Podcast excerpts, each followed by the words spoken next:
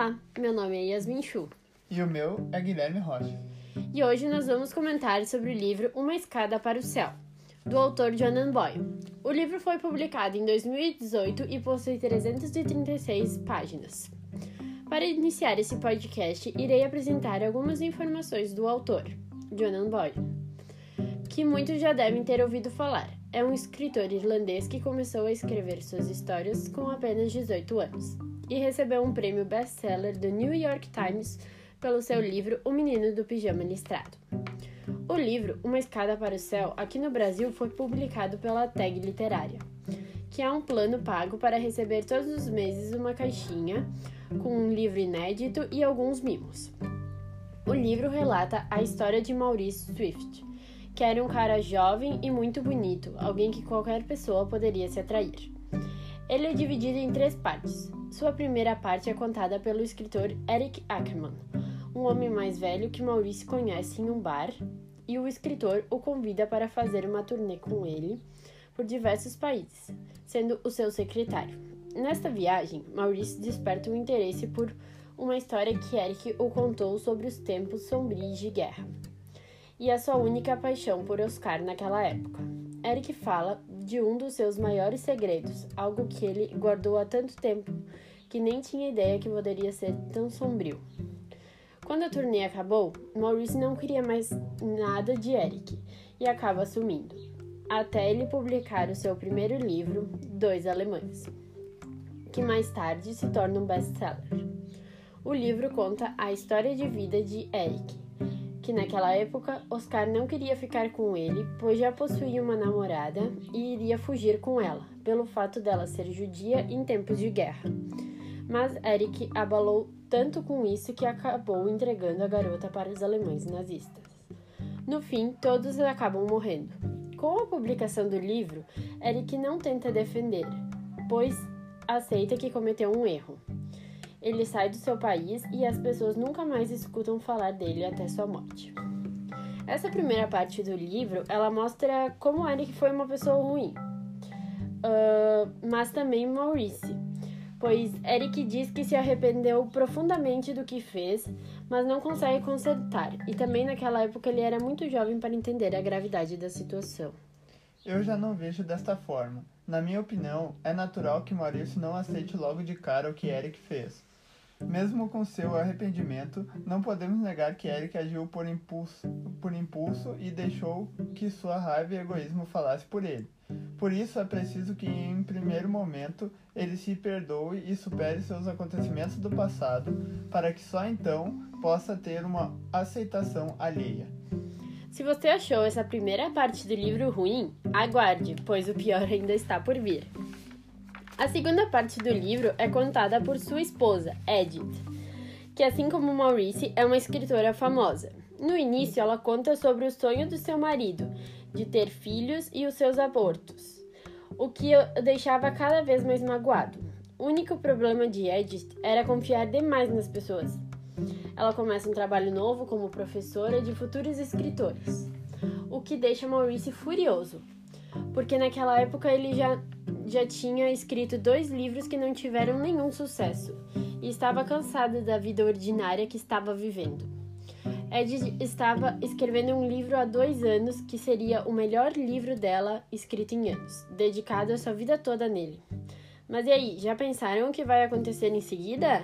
Olha, meu palpite é que eles não se entender, se eles não se entenderem e forem honestos um com o outro, eles vão acabar se separando pois aparentemente um não se importa com os problemas do outro e não parecem haver muito diálogo entre eles.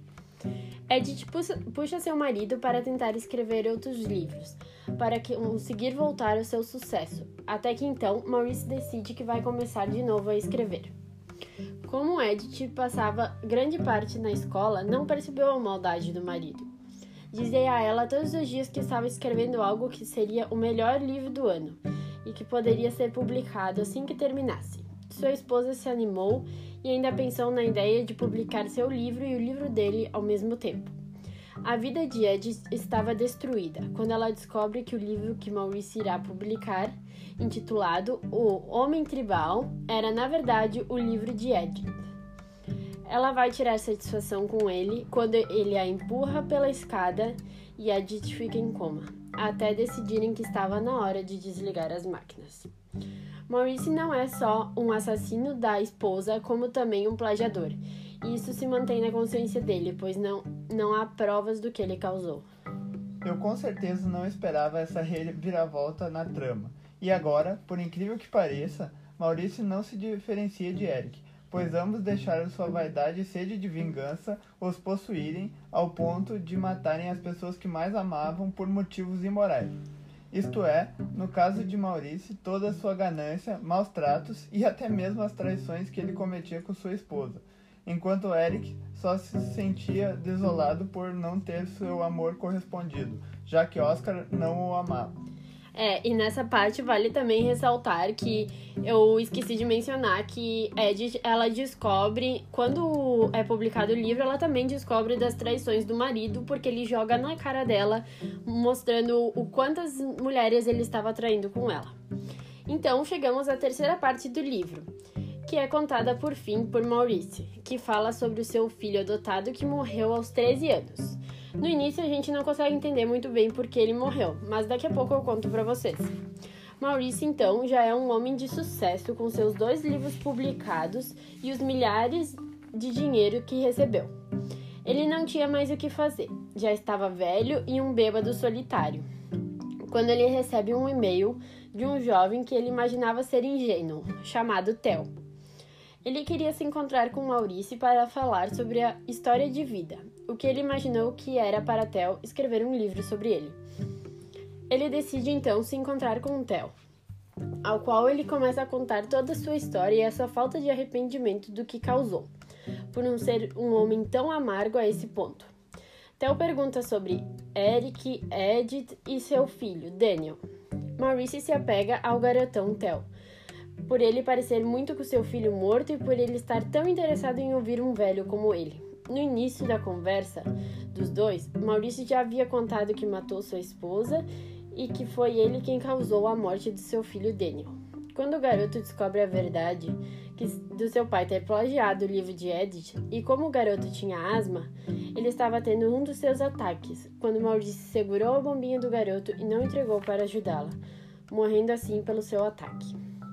O mundo estava dando voltas na vida de Maurice e ele se sentia libertado por ter contado a verdade a alguém. Theo era um garoto extremamente inteligente, que logo no início já tinha percebido que o livro O Homem Tribal não era dele, porque Edith tinha porque Edith tinha algo em seus livros que a identificava, que era inventar o nome de todos os associados a uma mitologia, ao qual fazia com todos eles, até que Theo veio a questioná-lo sobre os do, outros dois livros que, ele, hum, que não tiveram tanto sucesso, publicados quando ele fundou a sua empresa Pavor, onde você conta uma história, encaminha para ela e, se ela for boa o suficiente, eles a publicam. A empresa não durou muito tempo e Maurício a vendeu. Theo chegou a ir na empresa e, no tempo que ele publicou os outros dois livros, ele, ele olhou tudo o que as pessoas tinham enviado para a empresa e encontrou as duas ideias principais dos livros de Maurice. Sendo assim, nenhum livro que ele publicou teve realmente alguma criatividade do próprio Maurice. Algo que Maurice não esperava era de que estava sendo gravado esse tempo todo e que Theo, na verdade, não estava interessado na história de vida, e sim na história de Eric, pois estava tentando consertar a reputação por ele ser um parente dele. Theo chegou a se vestir de forma parecida com o Daniel para Maurice revelar algumas coisas. Theo chegou a publicar o livro chamado Eric e Maurice, e no final da história, Maurice acaba na cadeia onde merecia estar.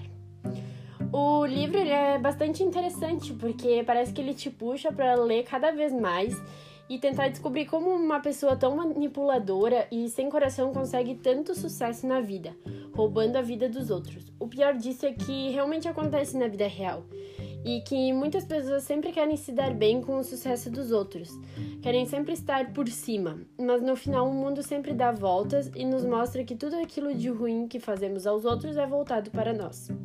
É possível também perceber como é difícil confiar nas pessoas. A sua esposa, a forma como ela narrava, parecia que a Maurícia era tudo para ela, enquanto ele já estava pensando em traí-la e manipulá-la. Eu achei esse livro extremamente interessante, pois é algo que tu não esperas. Quando ele destrói a vida de uma pessoa, no início do livro, não é esperado que ele tente destruir a vida de outras pessoas, e sim que ele se arrependa dos teus atos. Já, já no livro mostra como ele é, ele pode ser frio a ponto de querer sempre acabar com a vida dos outros para ter sucesso.